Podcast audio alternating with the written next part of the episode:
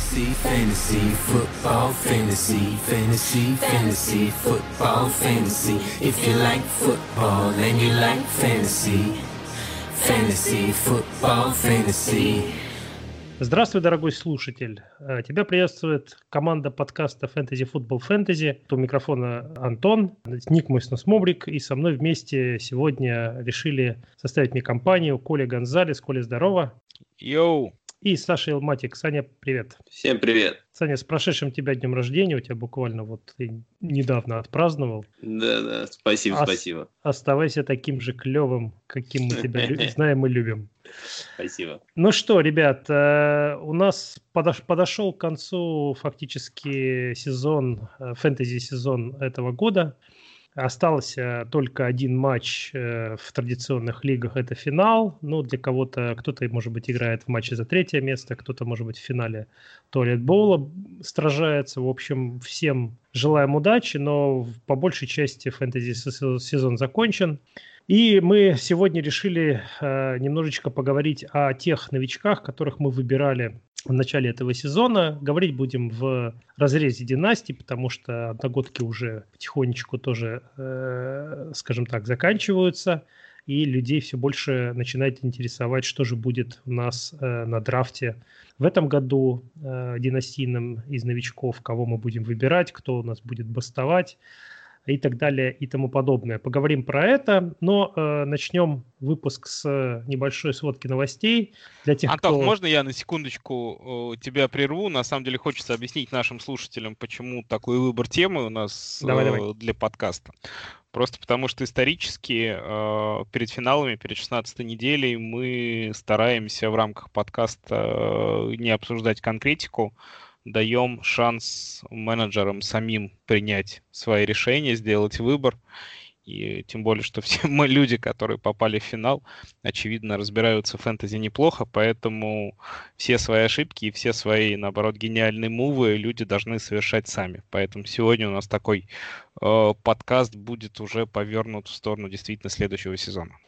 Да, но тем не менее э, упомянем, скажем так, э, самые горячие темы, или вернее самые горячие э, травмы, э, которые произошли в этой лиге. Итак, э, Клайд Эдверс Хиллер, о котором мы сегодня еще вспомним, я думаю, не раз, повредил себе бедро и голеностоп в прошедшем матче и пропустит оставшуюся часть регулярки, но для болельщиков Чивс, наверное, важно, что он планирует вернуться к э, плей-офф, NFL плей-офф.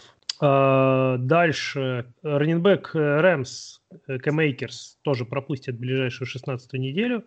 А те из вас, кто на него рассчитывал, к сожалению, должны будут искать ему замену. А, тоже он растянул себе голеностоп, и заменять его будет, будут э, парочка Хендерсон Браун. Ну вот для тех, для кого это важно, возможно, это имеет значение.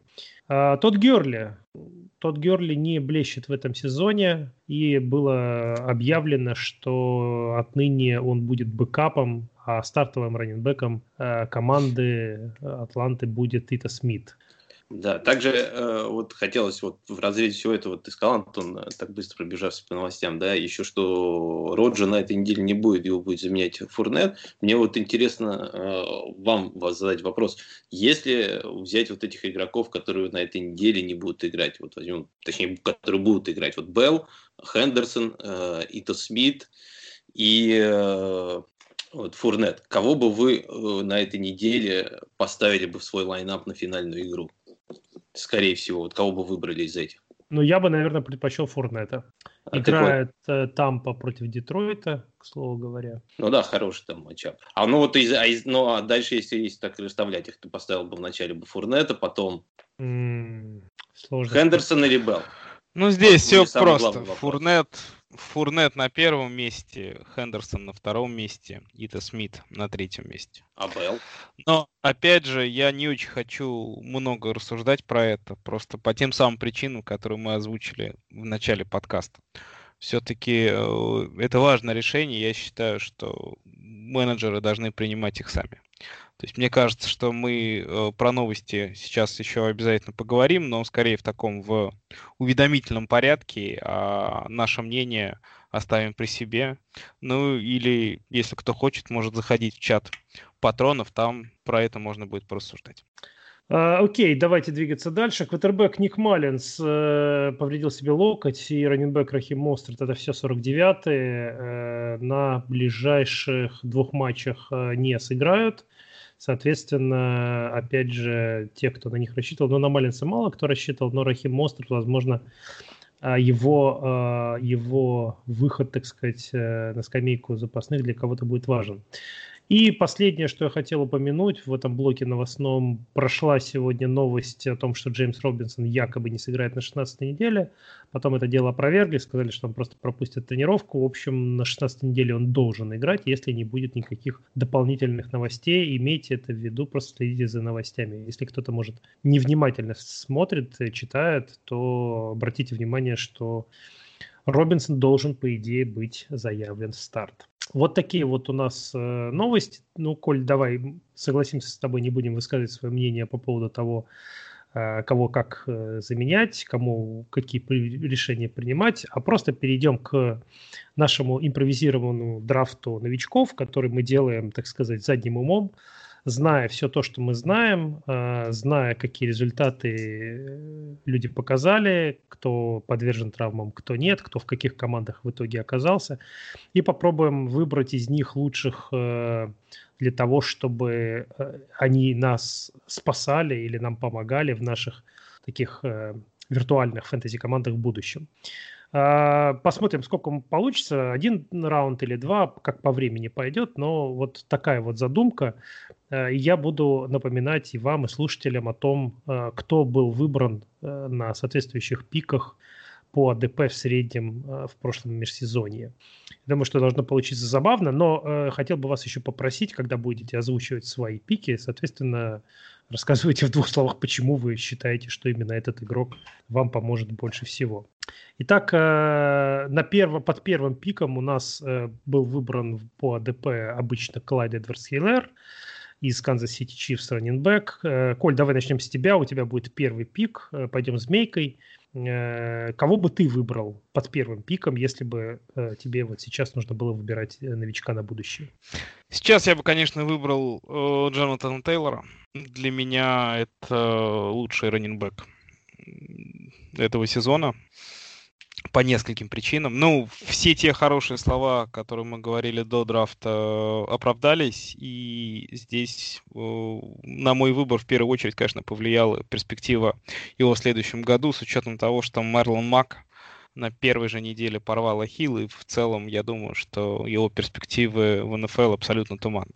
Сезон у Тейлора был достаточно тяжелый, еще там в середине, в седьмом, на седьмой, на восьмой неделе в Индианаполисе был жесточайший комитет, там было трое бегущих, Тейлор был далеко не первый из них, и всерьез обсуждалось, что, ну, в общем, талант Тейлора, он может, мог быть несколько переоценен перед драфтом, но начиная с 12 э, недели Тейлор начал э, выходить на лидирующие, э, на, на лидирующие роли в комитете Индианаполиса. И вот уже как раз на 15 неделе, собственно, к фэнтези плей-офф он стал РБ-1, и если он будет также играть, я думаю, что это будет один из тех, кого мы будем называть ликвинерами.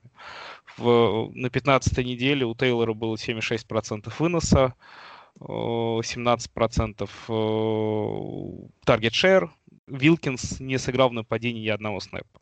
То есть сейчас бэкфилд Индианаполиса выглядит абсолютно очевидно. Это Тейлор как основной лидирующий выносящий бэк и Хайнс, который выходит на третий даун и немножко его разгружает. В целом, я думаю, что с учетом того, что линия у Индианаполиса переподписана на несколько лет вперед, а это топ-3 линия э, почти по всем метрикам, в этом году, в следующем году ситуация не изменится, поэтому я думаю, что Тейлор будет уходить в одногодка где-то вот в конце первого раунда, если мы будем вспоминать тему предыдущего подкаста, который ребята записывали. Ну, то есть для меня сейчас э, Тейлор, он, конечно, ниже, чем топ-5 раненбеков, которые называли ребята. Это Баркли, Камара, Макафри. Кто там еще был у нас? Кто-то Кук, еще? Хен... Кук, Кук Хенри. Кук Хенри, да. Но, Ща. например, я бы его, наверное, вот прямо сейчас сто процентов брал бы выше ребят типа Сандерса, Миксона А и, Чап? наверное, выше даже, чем Чап, чем Зик. Ну, вот где-то так. То есть для меня... Чем Джейкобс тоже был выше. Ну, то есть для меня это где-то вот сейчас э, вторая половина первого раунда в одногодках. Хорошо, принимается. Саш, э, давай второй пик будет у тебя. Выбирай э, новичка и расскажи, почему. Э, ну, смотри, да, у меня в моем списке Тейлор шел по третьим номерам. У меня перед ним э, шли два ресивера, которые вот, э, мне кажется, просто более талантливые. Если мы говорим в разрезе именно династии, которые на несколько лет вперед, я вот долго между ними выбирал, мне, в принципе, один и другой нравится. Тяжело между ними выбрать, э, кто будет первым, но я все-таки думаю, что Джастин Джефферсон э, для меня это лучший игрок с этого драфта, наверное, самый талантливый. И мне нравится его ситуация, то, что он смог уже в первом сезоне стать э, главной целью в, в Миннесоте. И я не думаю, что что-то будет у него дальше происходить хуже по карьере. Я думаю, дальше он будет, ну, дальше его показатели хуже не станут. А, почему, вот, например, не тот же Тейлор у меня выходил первым, да, и вот почему как бы я пошел сразу по ресиверам, потому что мне кажется, эти два игрока чисто по таланту, они лучше, чем, чем Тейлор. А, я от Тейлора намного большего ждал в НФЛ, и изначально, когда мы студенты, ну, студентам не, не всегда это заметно, Э, и мне не очень понравилась его скорость. Мне очень, не очень понравилось, что у него очень было мало бигплеев таких взрывных в этом году, которых на самом деле от него ждали. Э, и в некоторых играх у него посреди сезона было ну, очень плохо с пониманием игры и с тем, как, э, куда, в какие зоны бежать. Он не всегда их видел. Там бывали открытые дырки, куда он почему-то не шел, а шел всегда в контакт.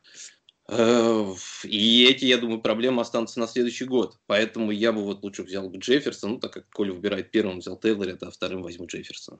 Окей. Okay. Клайд Эдвардс Хиллер был первым пиком по ДП, дальше Тейлор э, под третьим шел Деандре Свифт. Я, я выбирать буду сейчас третий и четвертый пик. И, пожалуй, что э, возьму я Деандре Свифта, потому что ну, э, скажем так, и Кирион Джонсон, и Адриан Питтенсон, похоже, что в Детройте все.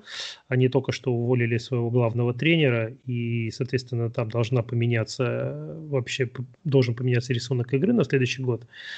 А, там еще непонятно, что со Стаффордом будет, ходят всякие разные слухи. Короче говоря, так или иначе, Деандре Свит выглядит одним из тех игроков, которые будут э, цементом этой команды на будущее. Ну и он показал в этом сезоне несколько очень неплохих игр, взрывных. Просто нападение у Патриши было такое, что полностью ему раскрыться пока не дали. И остается только уповать, что новый тренер будет в Детройте э, достойной кандидатуры, чтобы раскрыть все таланты Свифта. Поэтому я его забираю на третьем пике. Знаешь, а, тебя не смущает да. немножко его, ну, как бы, инконсистенции, то, что он был очень, как бы, такой э, в этом году, и что сам Детройт команда такая, которая на следующий год лучше может и не стать. Это уже мы ждем от того, чтобы Детройт стал лучше уже, по-моему, несколько лет.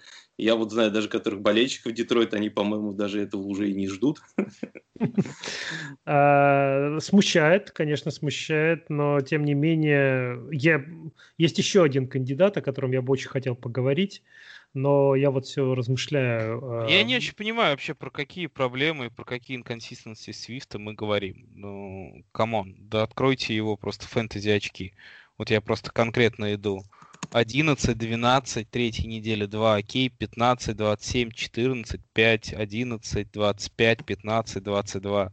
Но его две недели было меньше 10 очков а так и прекрасные недели с 25-22. Самое главное, что он, ну, к концу сезона он, кроме того, что ловить, не, не переставал ловить, то есть он с первой же недели был главным раннером на приеме, и про него как раз это была его очень сильная сторона. Все как раз э, перед драфтом считали, что это один из лучших принимающих бегущих.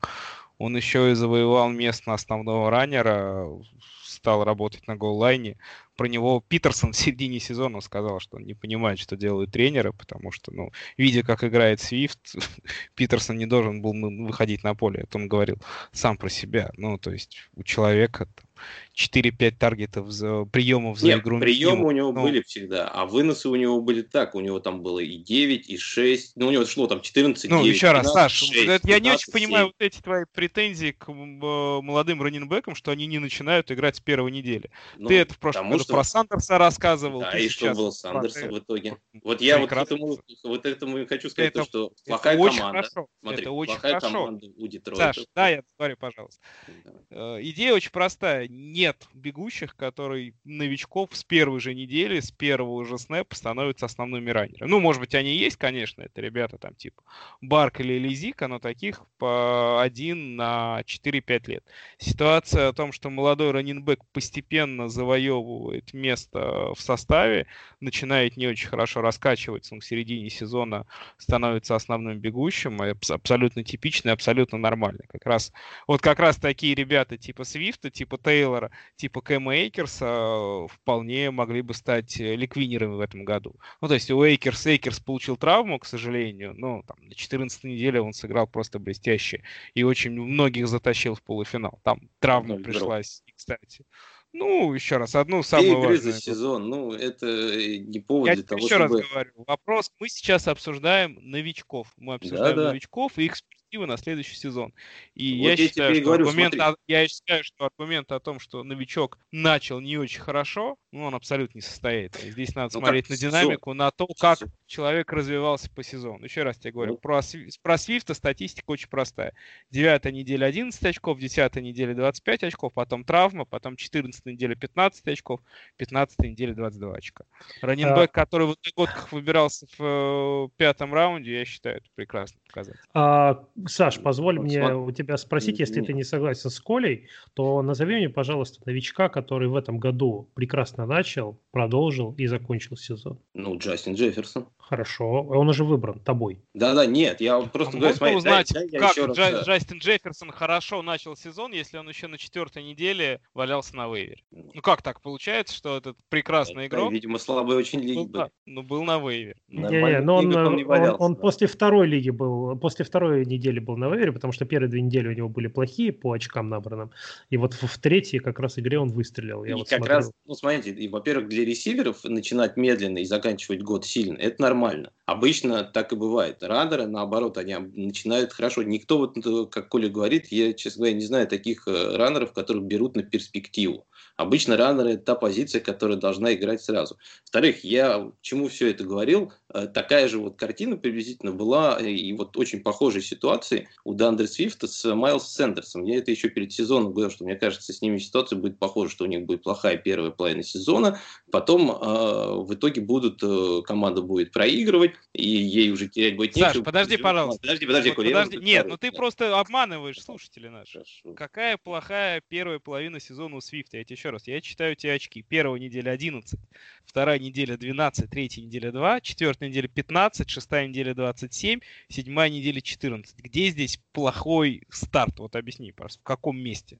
То, что он недель... я... Хорошо, ладно. Ну, я скажу, о чем мы говорим? А, у него было плохое начало сезона в плане того, что он не смог стать сразу стартером, э, раннером в, у себя в команде. Он Какая делил... мне разница? Он будь, хоть будь четвертым раннером у себя в команде, если у меня раннинбэк набирает 12 плюс в каждую неделю. Как? 12 плюс, показывает... еще раз. Ну, как? Он, вот смотри, 11, 12, 3, 15. Первые 4 недели, да, если даже Прекрасно. брать. Первые Хорошо, 2, 11, 12, смотри, дальше 11, 12. Дальше 14. Это ну. для раннера, выбранного в э, пятом раунде, прекрасные цифры. Прекрасные. Ну, Every given week я буду ставить вот. такого раннера в состав.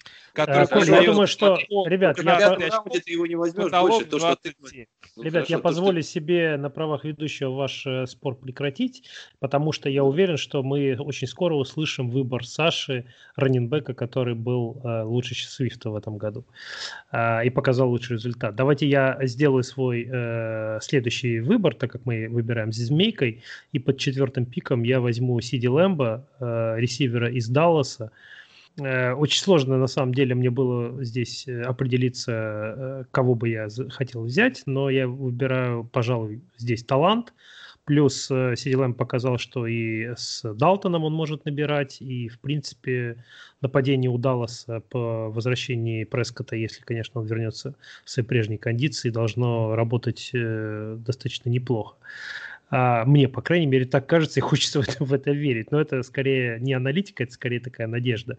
А, я считаю, что это очень талантливый игрок, и он еще себя проявит. А Мари Купер э, замечательный ресивер, но я не уверен, как надолго он задержится в Далласе, если честно. У меня такое внутреннее ощущение, несмотря на то, что ему там контракт давали, но тем не менее.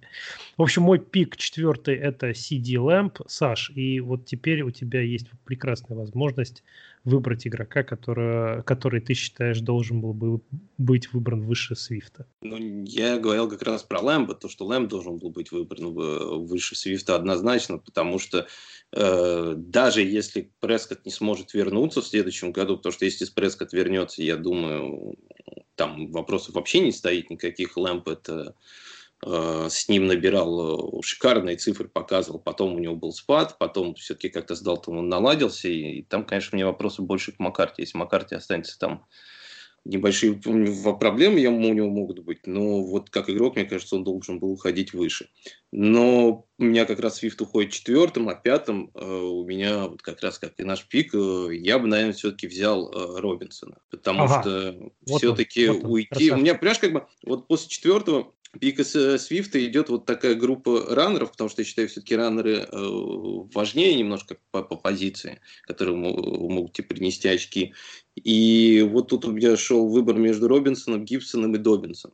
И я считаю, что вот Робинсон, наверное, все-таки из них я бы взял выше. Если тот же Лоуренс туда придет, команда станет более, нападение станет более разнообразным.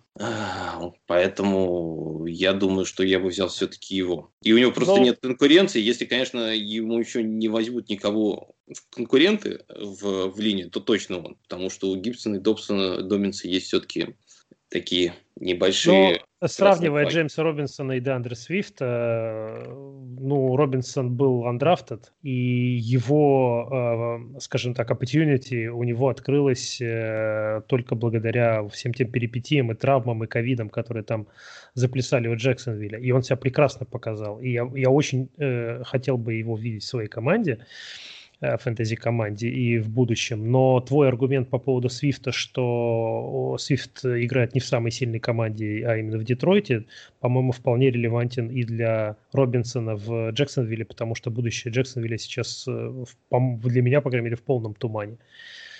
Ну, я поэтому Свифта и выше ставил. Я просто сказал, что его... А, окей, хорошо, хорошо. Ну, то есть твой, твой основной рент по поводу Свифта был связан с тем, что он ушел выше Лэмбо. Ну, окей, хорошо. И Джефферсон, потому что, смотри, я еще раз говорю, здесь у меня больше э, аналогии со Свифтом, э, такие же, как с Сандерсом. Сандерса э, ждали тоже очень сильно этот сезон, но он явно не отыграл на тот э, там пик, к которому он уходил. Он уходил во многих лигах в конце первого раунда если тот же как бы Свифт там же будет уходить э, там, в втором раунде, это, мне кажется, слишком высоко. Да, для пятого раунда, понятное дело, что это хороший Слушай, как бы, мне, мне интересно, почему уйдет. ты для, для Лэмбо делаешь какие-то оправдания? Ну, хорошо, ну, сломался квотербек, и что? Хороший ресивер должен с любым квотербеком набирать. Так он с любым ну, с Далтоном и набирал. Что он с Далтоном набирал? Лэмп сейчас абсолютно не стартабельный игрок. Все ну, очки свои сейчас, он набрал. Последние, последние недели он нормально Все свои набирает. очки он набрал до травмы Прескота. После травмы Прескота это был человек уровня VR3, VR4. Ну, для Лэмба ты такие оправдания делаешь, а когда мы, например, обсуждаем Сандерса или Свифта, ты считаешь, что здесь не важно вообще ни ситуация в команде, ни тренер, ни квотербек, что раннер должен сразу с первой игры бегать. Если у раннер не, не, не становится первым или не, не набирает 20 плюс очков, это говно, а не раннер. Ну, Раннер это меньше зависит кажется... от системы, чем Почему? Ресив. Ну, почему? Ну, Деандре Хопкинс, например, в Хьюстоне набирал с любым квотербеком. Вот тебе, пожалуйста, пример. Не спорю. Я, я думаю, если бы в Далласе тренером был бы не Мак Маккарти, а какой-нибудь другой специалист, который хотя бы более-менее понимает что-то на нападении. Хочешь сказать, что в Хьюстоне то... были сильные тренеры? Хопкинс набирал с любым тренером, с любым квотербеком. Да, у него там тренеров-то было-то так. Там бросали просто в него еще, как бы других опций не было. Тут все-таки э, есть и Амари, и Гэллоп, есть и Зик, как бы там пытались строить игру по Какая разница? Сильный ресивер ну? должен у всех выигрывать конкуренцию. Если он не выигрывает конкуренцию, не становится так первым он, ресивером. Видишь, он слабый ресивер, выиграл. просто вот и все. Да так нет, в итоге-то он выиграл как бы Купер, конкуренцию. Там Купер первый. Не, сейчас уже как бы... Сейчас Лэмпа уже на уровне... Не, Саш, я не согласен. Мне кажется, Купер по-прежнему первый в Далласе. Ну, давайте... Мы так очень долго будем спорить. Э, давайте, Коли, ты сделаешь два следующих пика, и мы попробуем с тобой продолжить спорить. Ну, э, на самом деле у меня какие получаются пики? Шестой, седьмой, да? Шестой, седьмой. Я напомню слушателям, что на шестом, седьмом уровне э, пиках э, по АДП в прошлом сезоне уходили так, на вскидку Джерри Джуди и Кэм Эйкерс. Слушай, я буду работать по раннинбекам продолжать. Я возьму ребят, которые чуть-чуть подупали с точки зрения своего ADP, но тем не менее перспективы у них по-прежнему огромные. Я возьму Хилейра и возьму Кэма Эйкерса ситуацию с Хиллейром, ну, на самом деле, разобрать ее будет достаточно интересно, что там происходит. Но хотя Хиллейр, конечно, ну, тех очков, ради которых он уходил в середине первого раунда, одногодок не набирал, в целом был, опять же, достаточно стабильный, да, то есть у него 19, 13, 18, 12, 11, 20, 13, ну вот 6, 12, 20, то есть там, свои 12-14 очков он почти каждую неделю набирал. Проблема в том, что у него не было прорывных игр, у него было достаточно маленькое количество тачдаунов, и э, в этом сезоне удивительным образом Канзас очень мало играл на выносе. То есть э, Канзас строил, строит свою атаку исключительно через пас. И на самом деле у Канзаса было достаточно немного игр, которые они выиграли уверенно там, в 2-3 владения, когда уже в концовке команда, опять же, фактически эксклюзивно переходит на вынос. То есть Канзас, несмотря на то, что это сейчас однозначно сильнейшая команда в НФЛ, на мой взгляд, с приличным запасом, игры она выигрывает не то, что на тоненьком, ну, можно сказать, даже на тоненьком, с э, небольшим разрывом. И у них, конечно, перекос в сторону паса громадный. Что это? Такой game plan или команда понимает, что их выносящие не тянут и играют от своих сильных сторон от паса? Ну, посмотрим в следующем году. Тем не менее, я думаю, что Хиллейр останется у них основным раннером, контракт. Ну, даже Белл, даже если с ним продлят контракт, видно, что он конкурентом у Сеха не является. Все равно, когда есть Сех, то он основной эксклюзивный бегущий. Но вот отсутствие вот этих взрывных игр, оно, конечно, меня несколько напрягает, поэтому Хиллер у меня укатился на шестой пик, но ниже я его я бы, конечно, опускать не стал. А на седьмом, опять же, у меня будет Эйкерс. Э, очень похожая у него ситуация со Свифтом. Э, в начале сезона был третьим бегущим, потом травма.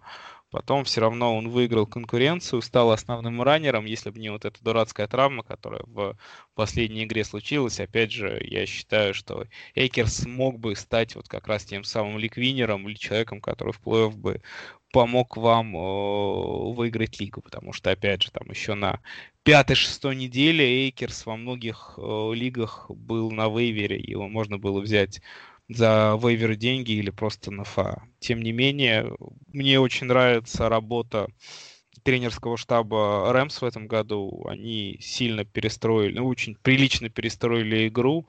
Э, нападение их заработало, и линия у них э, очень, в первую очередь, по сравнению с прошлым сезоном, у них прибавила в качестве линии, с учетом того, что там играют э, много молодых ребят, второгодок. Я надеюсь, что в следующем году линия станет только лучше, и основной бегущий такого нападения, как Рэмс, мне так эта история нравится. Ну, вот, Коля, ты ответил на основную э, часть вопросов э, в нашем чатике по поводу Кеха. Вообще Ке, Клайд Атверс Хиллер стал мемом таким, да, по поводу того, баст он или нет. Очень многие интересуются. А, то есть ты считаешь, не, ну он, что... конечно, не баст. Ну, опять же, я повторяюсь, он, у него в среднем по 13,5 очков за игру. Ну, это не, как, это не баст, да, но тех высоких, высокого доверия он, конечно, не оправдал.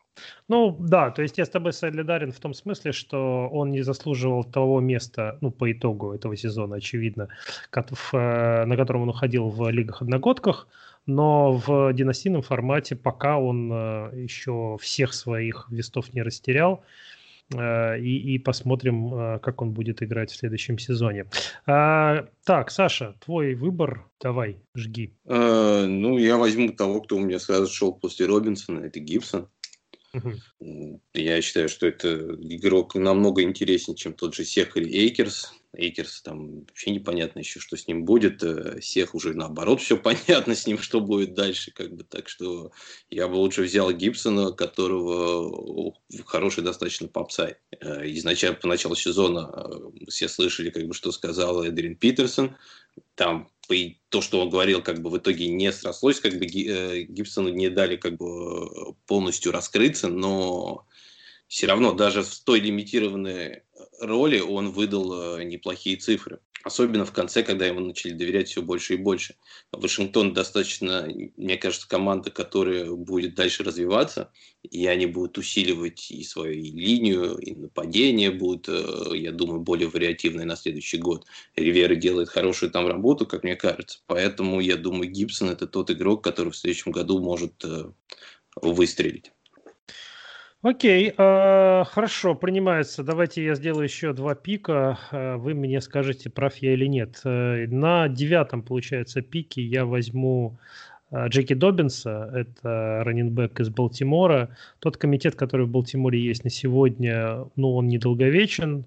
Уже понятно, что с Марком Инграмом можно э, заканчивать, или ему можно заканчивать с футболом. Тут вопрос двоякий. Э, в общем и целом, я думаю, что со следующего сезона Добинс э, окажется первой и, главное, может быть, даже единственной скрипкой в нападении по земле, ну, если не считать Ламара, конечно, э, в Балтиморе. Поэтому это вот мой выбор на девятом пике. В принципе, довольно-таки низко он упал. Напомню, что по АДП он уходил выше. Он уходил типа на четвертом-пятом пике. Согласны, нет с моим выбором? Не знаю, у меня точно так же. У меня, собственно, после Эйкерса как раз шли э, Гибсон и Добинс ровно в таком порядке, поэтому у меня никаких вопросов нет. А, вот. И десятый пик э, я возьму на этом э, выборе э, ресивера из Цинциннати, Ти Хиггинса. Э, почему он уходил где-то примерно, примерно в начале второго раунда на драфтах? э, династийных э, в прошлом, э, этим летом. Э, ну, Джо Буру сломался, к сожалению. Там чехарда с квотербеками, и совершенно не получилось Хиггинсу себя показать. Эйджи Грин уже, в принципе, все. А, Тайлер Бойд тоже там ни шатка, ни валка. Э, и вообще, в принципе, по нападению этой команды после травмы Джабора вообще что-то сказать очень сложно. Но при всем при этом Хиггинс продолжает показывать, э, ну, для такой ситуации относительно неплохие результаты. Мне нравится его талант, и я думаю, что это ресивер, который э, может стать звездой уже начиная со следующего сезона, если вернется Бору и будет здоров.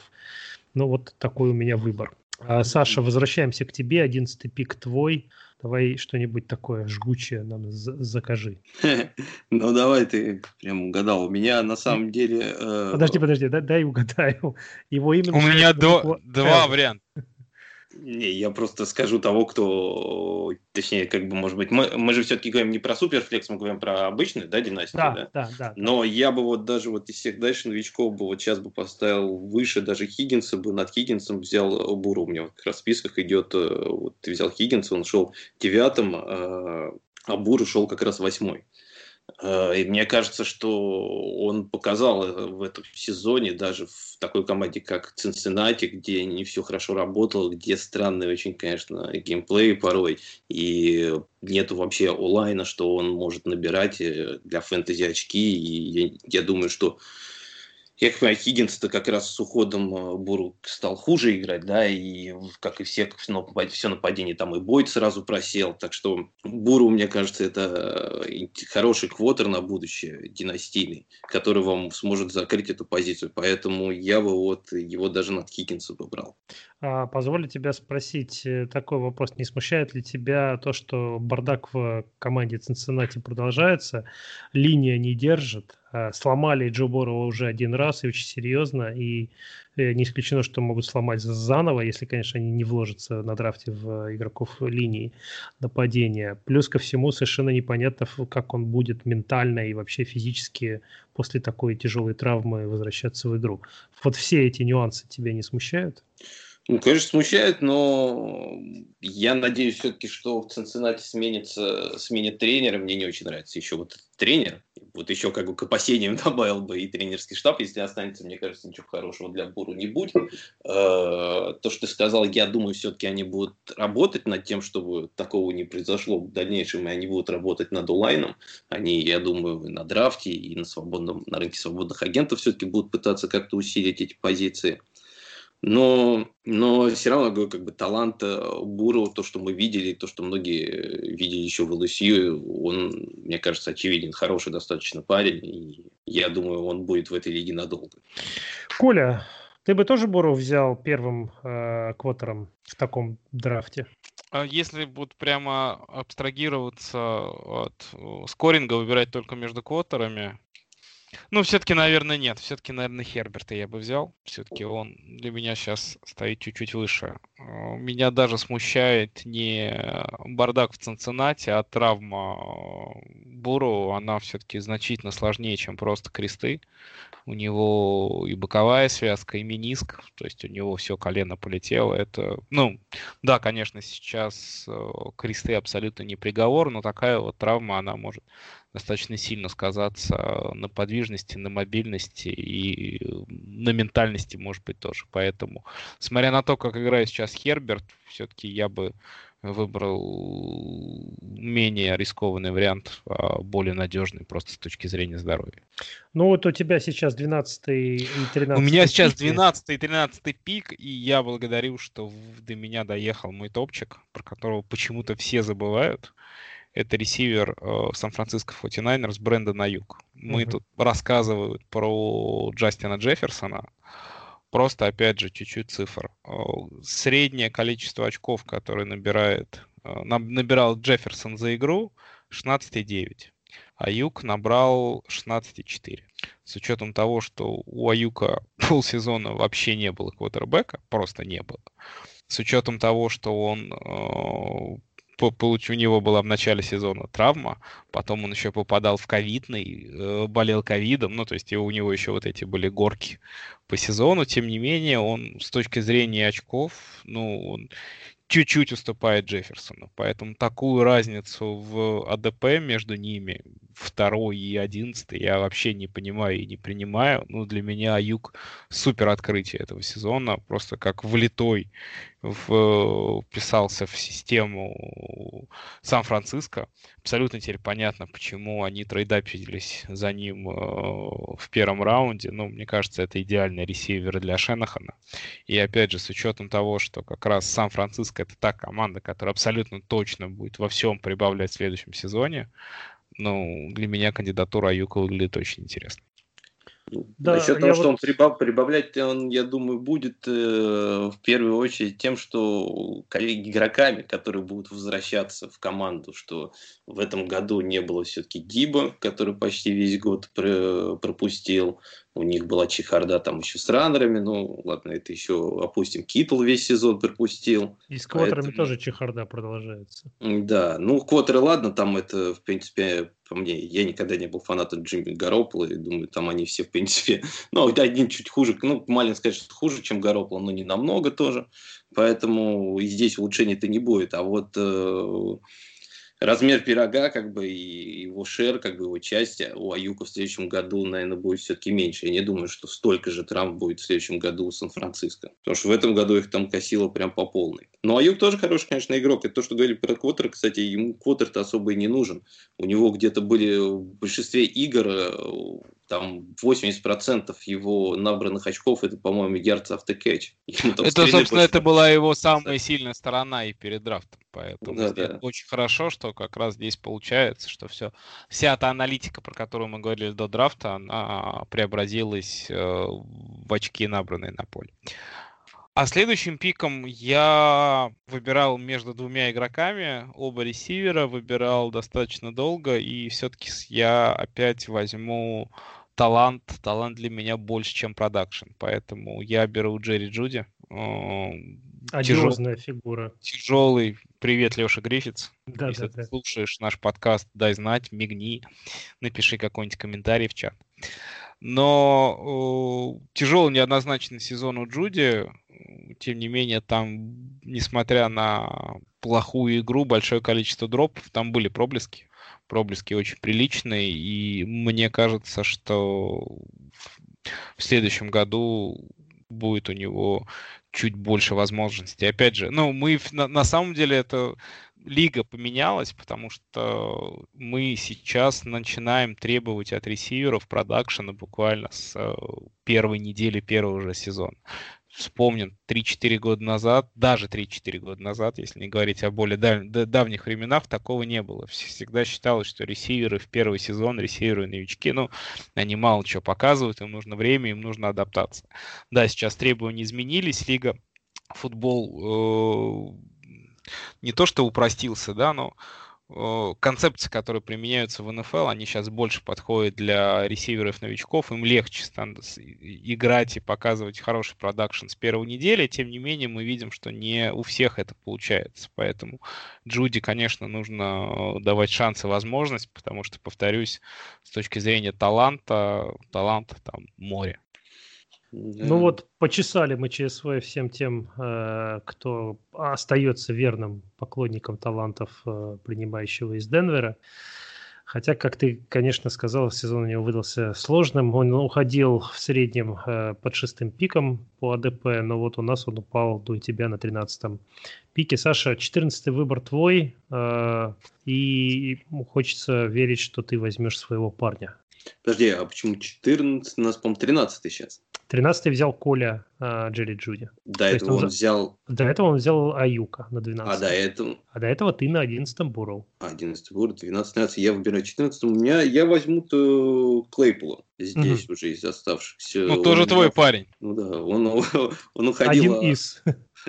Он уходил э, выше, у меня даже в моих списках он там выше стоит, чем Аюк, я бы его взял над Аюком и Эйкерсом на самом деле, потому что я его в этом году видел очень много, и мне очень нравится то, что я видел в нем. Большой, здоровый, умеет ловить большие catch и, Проблемы, конечно, у него будут в следующем году связаны с тем, как наше нападение будет меняться, оно будет ли ему, ну, больше будет ему доверять, останется ли Джуджу. Если, например, Джуджу уйдет на следующий год, то, мне кажется, его перспективы еще лучше, потому что тогда они с Дионтой будут там делить в основном вдвоем весь этот все поле. Поэтому есть, конечно, опасения по, по квотеру, но в принципе, я думаю, Клейпл следующего года будет только прибавлять. Потому что все данные при, при нем. У него есть скорость и гигантские габариты. Не зря его все в Америке окрестили Мэпл Троном.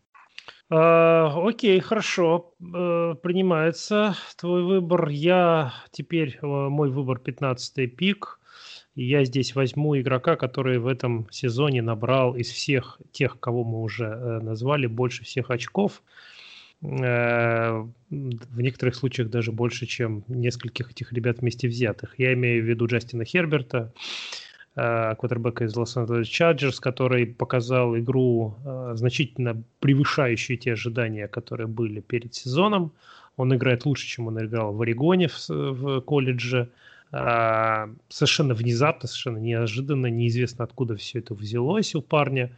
Он и ногами может э, набрать, и пасует неплохо. А, на 15 неделе тоже зажег, очень, непло- очень э, неплохой матч показал. Поэтому несмотря на то, что я был скептически к нему относился перед сезоном, теперь он заставляет меня в него, так сказать, влюбляться. Но вот Коля знает в нашей общей одной лиге, я на него поставил все фишки, он мне, к сожалению, не помог, этот мув, но тем не менее я продолжаю верить в Херберта э, на будущее, так сказать, э, в том числе.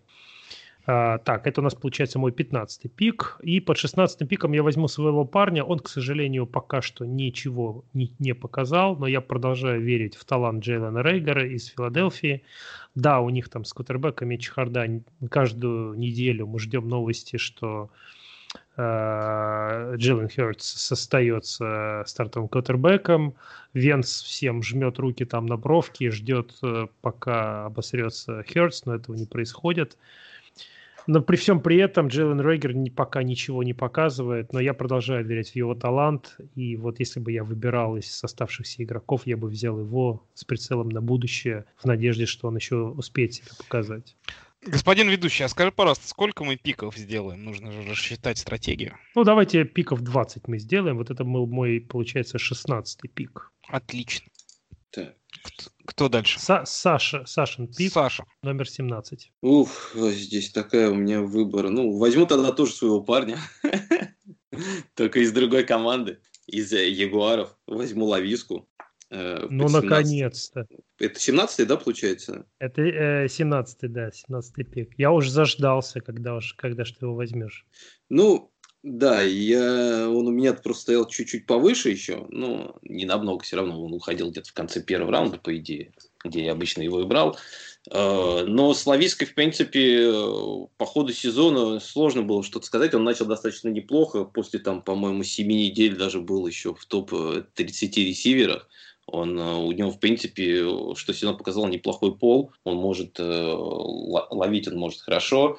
Э, может даже выносить, но проблема иногда с чтобы сделать какой-нибудь, э, как сказать, такой большой бигплей, у него как-то в этом году не очень получалось. Но надо понимать, что Ягуары после где-то пятой, ну даже раньше, где-то после третьей, четвертой недели как-то все рассыпались, и там дальше получилась вообще какая-то чехарда, смена всех этих квотеров, большой очень как бы большое количество ресиверов, которые почему-то они их заигрывали, которые неизвестно, что будет как бы со всеми ними на следующий год, потому что тот же у Кола были неплохие игры, и у Тейлора были неплохие там игры. Но посмотрим, если туда придет э, Лоуренс, то я думаю, у Лависки все должно становиться только лучше. Поэтому перспективы, я думаю, на следующий сезон э, вырасти у него есть. Потому что как раз у него многие ошибки, которые я вот смотрел и видел, они, мне кажется, очень ну, присущи как раз э, новичкам, которые, я думаю, в следующем сезоне, если он сможет нивелировать, а, они дадут ему как бы возможность все-таки делать вот эти бигплеи, как бы уходить, сразу разворачиваться и резко стартовать. Вот ну, у него там есть некоторые такие проблемки. Окей. Отлично, а... да. Я, конечно, тоже хотел брать Лависку. Саша меня его украл прямо перед носом. Но я возьму сразу двух ресиверов, очень похожих, которые в этом году надежд особых не оправдали. Но, опять же, там я вижу и талант, и оппортюнити в следующем году. Это ресиверы Jets Дензел Мимс и ресивер Индианаполиса Майкл Питман. Да, да. Ну, у меня тоже сразу они шли. Вот как они все троем вместе у меня шли, я просто ну, лависку чуть выделил, а остальное, а... остальные вот тоже одинаково почти. Опять же, у ребят были и травмы по ходу сезона, и тяжелая ситуация в команде, ну, это в первую очередь в Джетс, у Мимза, да, вообще что-то говорить про игроков Джетс э, достаточно сложно. В следующем году точно будет новый тренер.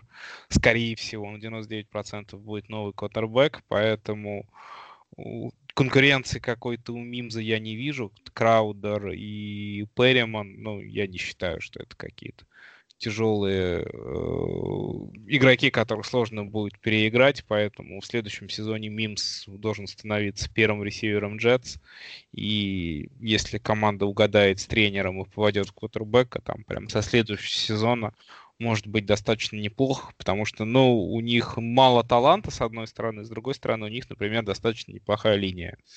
И за такой линией даже квотер-новичок сможет э, уже что-то показывать. Поэтому в целом Джетс вполне себе могут стать э, адекватной командой, потому что на самом деле они в этом году танковали. Ну, это дурацкая победа, конечно, им помешало выйти на Лоуренса, но в целом танковали они достаточно грамотно. На ну, сезон еще не закончился. Они хорошо слили все свои активы э, и в целом перспективы Джетс не такие плохие, как мы про них думаем. Вот история с Майами прошлогодним, она это очень хорошо показывает. Вспомните Майами начало прошлого сезона и что это за команда сейчас. То есть буквально за год просто глобальное преображение. Да, такого количества обменов, конечно, как Майами Джетс не сделали, но тем не менее. И э, с, э, у Питмана немножко другая ситуация. У них как раз все стабильно, сильный тренерский штаб, очень сильная линия, повторюсь. Э, вопросы есть по квотербеку, будет ли Риверс играть в следующем году или не будет. Но я думаю, что на самом деле Франк Райх, он как вариант, если закончит с футболом Риверс, он каким-нибудь образом купит себе своего рыжего друга из Филадельфии и Венц в Индианаполисе. Мне кажется, это тоже очень неплохо. Да, с одной стороны, сейчас э, неожиданно преобразился Тивай Хилтон и приличный футбол показывает, тем не менее, ну, это больше похоже на какую-то леби... лебединую песню, и, ну, все равно Питман тоже в следующем сезоне будет, если не там точно первым ресивером, то первым, вторым ресивером вместе с Хилтоном. А в хорошей команде в нападении Райха, мне кажется, это неплохо. Очень вкусные пики, на самом деле. Это действительно два игрока, на которых я тоже посматривал. Жаль, до меня не доехали. А, Саш, 20-й пик. А, давай, у тебя есть возможность рассказать о ком-то а, еще, о каком-то новичке. Ну, здесь на этом пике у меня как раз вот он идет, 20-м. А, я бы брал а, Зака Мосса, наверное. Это вот еще один из раннеров, которого из этого класса вот которого я бы еще выделил, потому что все остальные мне уже не так сильно нравились в этом году. А Зак Моск, э, в принципе, он в хорошей команде находится в Баффало, где хорошая линия, и есть, конечно же, хороший конкурент еще Синглтери, но мне кажется, этот сезон показал, что Синглтери, Синглтери в Баффало не очень доверяют, потому что был момент, когда Мосс получил травму, не играл, играл Синглтери один, и он ничего не показал за этот отрезок. Мосс вернулся, и он очень быстро себе вернул эту роль, и мне кажется, что вот после межсезонья, на второй сезон Мосс сможет прибавить если не будет у него проблем с травмами, а вот с чего я больше всего боялся э, перед этим сезоном, да, но, в принципе, он пропустил только три игры, что не так много, по сути. Я думаю, если с травмами там не будет порядок, я думаю, Синглтери он сможет выиграть конкуренцию по-любому и дальше стать просто стартовым раннером в Баффало. Ну, я завершу наш э, импровизированный драфт э, пиком игрока, который взлетел буквально на последних нескольких неделях. Я его уже поминал. Это квотербек Филадельфии Джелен Хертс. Это чуть ли не последний... Даже не то. Даже не то, да. Чуть ли не последний фэнтезийный игрок, опция, оставшаяся на борде. А в Майами, честно говоря, мне вот не, нет у меня, не лежит у меня сердце к, к этой команде в плане фэнтези, в плане продуктивности на долгую перспективу. Э, да и Туа тоже, честно говоря, у него были игры такие довольно слабенькие, скажем так. А Хёртс, э, говорить, конечно, еще очень рано, он только-только сыграл буквально несколько игр, но если он продолжит в том же духе, то понятно, что Венцу, Венца ставить э, тренера не станут, и как они будут разруливать эту ситуацию в Филадельфии, я понятия не имею, если честно, учитывая, что э, выдан был такой громадный контракт Венцу. Поэтому, ну, учитывая, что это 21 пик, уже тут терять особо нечего. Возьму ну, я Херца и буду забавляться с этим пиком, так как... Э, ну, Получается, мы, у нас в топ-20 не вошел игрок, который во всех, по-моему, рукисах, где династии уходил в первом раунде. А таких несколько было, да. Один, в основном не. Один, один вот, который был... Один всегда. точно, один точно. Это э, Ракс, Хенри Ракс. Ракс да. да. Я про него и хотел сказать, что мы, в принципе, затронули на самом деле всех игроков, которые уходили э, в первых двух раундах. Э, немножко их, конечно, расставили немножко по-другому, да, и у нас единственный игрок, который реально выпал, получается Хенри Ракс. А, я бы еще упомянул Кишона Вона, который ну, уходил ну, на рубеже первого-второго раундов. Я бы упомянул Эйджи Дилана э, и Брайана Эдвардса. Но эти да нет, но это все второй раунд. Нич... Это второй раунд, да, это, это уже не первый раунд. А, ну вот у меня по АДП, который я нашел, Кишон Вон стоит 12 то есть последний пик первого раунда. А, так, такой у него была, такая у него была позиция. А, ну вот так у нас получилось с вами, ребята. А, уважаемые слушатели, делитесь своими впечатлениями в комментариях. Я думаю, что мы в чатике запустим э, списки наших команд, получившихся, и предложим поголосовать, кому какая команда понравилась больше. Э, абстрагируясь от нужд, там, от стратегии, там, от количества игроков на каждой позиции, просто по силе, скажем так. А, ну что, пара буквально пробежимся э, два-три вопроса, которые нам задавали перед подкастом. Недол- долго не будем на них тратить время пожалеем, так сказать, наших слушателей. Э, ну вот э, очень хороший вопрос мне понравился. Макс Михайлов э, задал. В начале года не все верили в то, что футбол в принципе будет и были готовы на любые ковидные варианты. Каким для вас оказался этот сезон? Вспомните три самых запоминающихся момента этого сезона. Фэнтези и не только.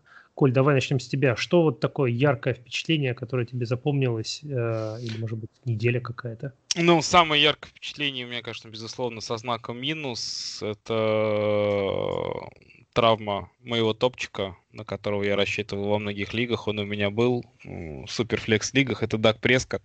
Причем, ну, расскажу, как, собственно, я про эту травму узнал. Смотрел футбол поздно вечером дома. Соответственно, все было хорошо, Даллас прилично набирал. И тут я решил, что надо выйти погулять с собакой, соответственно. Я взял телефон, в карман его положил, спусть... взял собаку, спустился на лифте, выхожу во двор, открываю телефон, чтобы включить а, опять Pass, и вижу трансляцию из Далласа, где все люди, стадион аплодируют, какие-то похоронные марши звучат, что происходит, непонятно. То есть я понимаю, что случился какой-то пиздец, но что конкретно произошло, я так и не понял. И только минут через пять э, комментаторы сказали, что у, ужасающая травма Дака Прескота, и, в общем, конечно, это достаточно прилично прибило перспективы нескольких моих команд в этом году. Саш, э, какое, что тебе запомнилось больше всего или что было и самое яркое для тебя в этом сезоне? Э, наверное, самое яркое в сезоне был старт э, моей команды в, НФЛ 11 подряд побед. Все-таки я, конечно, ожидал, что мы, что команда будет играть так хорошо в этом году, но были, конечно, опасения, и я прям не ждал прям такой серии, я думал, там будет немножко по-другому идти. Но это, конечно, было приятной неожиданностью, как и неприятной неожиданностью стали последние три игры, конечно, но, вот, но все равно это достаточно яркое событие, как мне показалось, было. Другое, наверное, то, что как я закончил сезон в системе, что в итоге я стал хайскорером лиги и в итоге не попал в плей-офф, это тоже как-то запомнилось. Я думаю, что нас слушает э, главный комиссионер системы, уважаемый Дима Оскар. Дима, но это то правило, которое просто необходимо менять в следующем году. Однозначно надо в системе сделать две вещи. Надо отказаться от этих дурацких дивизионов, потому что ну, силы команд абсолютно неравномерно и некорректно из-за этого меняются. И второй момент, шестое место обязано просто выходить по количеству набранных очков, а не по победам. Но это мне кажется, что даже обсуждать это смысла нет. Это абсолютно уже давно назревшие изменения. Ну, то есть у меня там в Суперлиге точно такая же ситуация. Ну, не, не конечно, не, не такая же, как у Саши. Я не был хайскорером.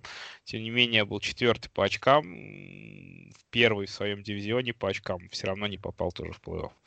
Поэтому, ну, мне кажется, что вообще-то, ну, по-хорошему, я вот уже думаю, что в тех лигах, в которых я был комиссионерствую, в следующем году, да, возможно, даже два места, и пятое, и шестое будут выходить по очкам, не только шестое, потому что все-таки количество набранных очков, оно значительно лучше репрезентирует силу команды, чем победы. Поэтому, естественно, не, не стоит переходить здесь полностью на бейсбол стратегию, но вот сделать некий микс между победами и количеством очков для определения тех команд, которые в плей, выходят в плей-офф, мне кажется, правильно и нужно. Ну, да. ну и третье, наверное, давай тогда заканчивать. Три, третье, как, ну, как просили, это, наверное, новички. Новички в этом году, конечно, порадовали как изначально мы еще, помнишь, в подкастах перед сезоном говорили, что это очень сильный э, класс э, ресиверов, ну и не только ресиверов, вообще сильный класс, и, в принципе, так и получилось. Все вот игроки первого раунда, они хоть делали сейчас редрафт, они приблизительно так же уходили. Там исключение Ну вот, э, Саш, ты у меня, да, вырвал мое, мое впечатление, я тоже хотел... Э, озвучить то, что меня впечатлило в этом сезоне. Это те новички. Я хотел просто закончить, так сказать, наши воспоминания на э, мажорной ноте, на позитиве. Четырех игроков я хотел бы отметить, которые, на мой взгляд, выступили значительно выше своих ожиданий. Это Чейз Клейпул, Джастин э, Джефферсон, Э, Херберт э, и, э, конечно же, Робинсон из Джексонвилля. Вот этих четверых, они там тот или иной игрок, каждый, вернее, каждый из них хотя бы в какой-то из моих династийных команд оказался, чему я несказанно рад. Э, и будет очень интересно на них посмотреть э, в будущем. Мне кажется, что это будут лица, лица на НФЛ э, лиги в будущем. Ну что, друзья, давайте на этом завершать наш подкаст. Большое спасибо вам за участие. Удачи всем нашим слушателям в финалах, кто туда вышел. Скажу, что в нашей династии ФФФ в финале сразятся два достойнейших Педро два достойнейших Дона – это Виталий Ротас и э, Леша Гриффитс. Э, Коль, за кого будешь болеть? Пусть победит сильнейший. Саша, ты как считаешь?Ай, все просто. Я буду болеть за... При всем уважении к Алексею, я буду болеть за Виталика, потому что у меня пик Леши первого раунда. Лучше 12, чем 14. Понятно. Шкурный интерес. Uh, у меня... Nothing personal, just a business. У меня, так как у меня пиков вообще нету на следующем, наверное, на следующем драфте, ни одного, мне, в принципе, все равно, кто кого там победит, так что Посмотрим. Но будет весело, конечно, если Леша проиграет. Я думаю, да. у него все-таки состав посильнее, и он по сезону так шел более уверенно. У, у Виталия там были горки такие небольшие. Он там по ходу немного латал, по-моему, свою команду, там и трейды делал. Очень интересные. Но я, ду, я все-таки, наверное, буду за Виталия болеть, чтобы Леша тоже как бы... Понятно. Жизнь уж не слишком малиной казалась. Ну, кто бы не победил, э, я думаю, что это будет достойная победа, и этот игрок, этот наш эксперт получит кубок из рук прошлогоднего чемпиона. Ну что, друзья, всем большое спасибо, удачи вам и до новых встреч. Пока. Пока-пока.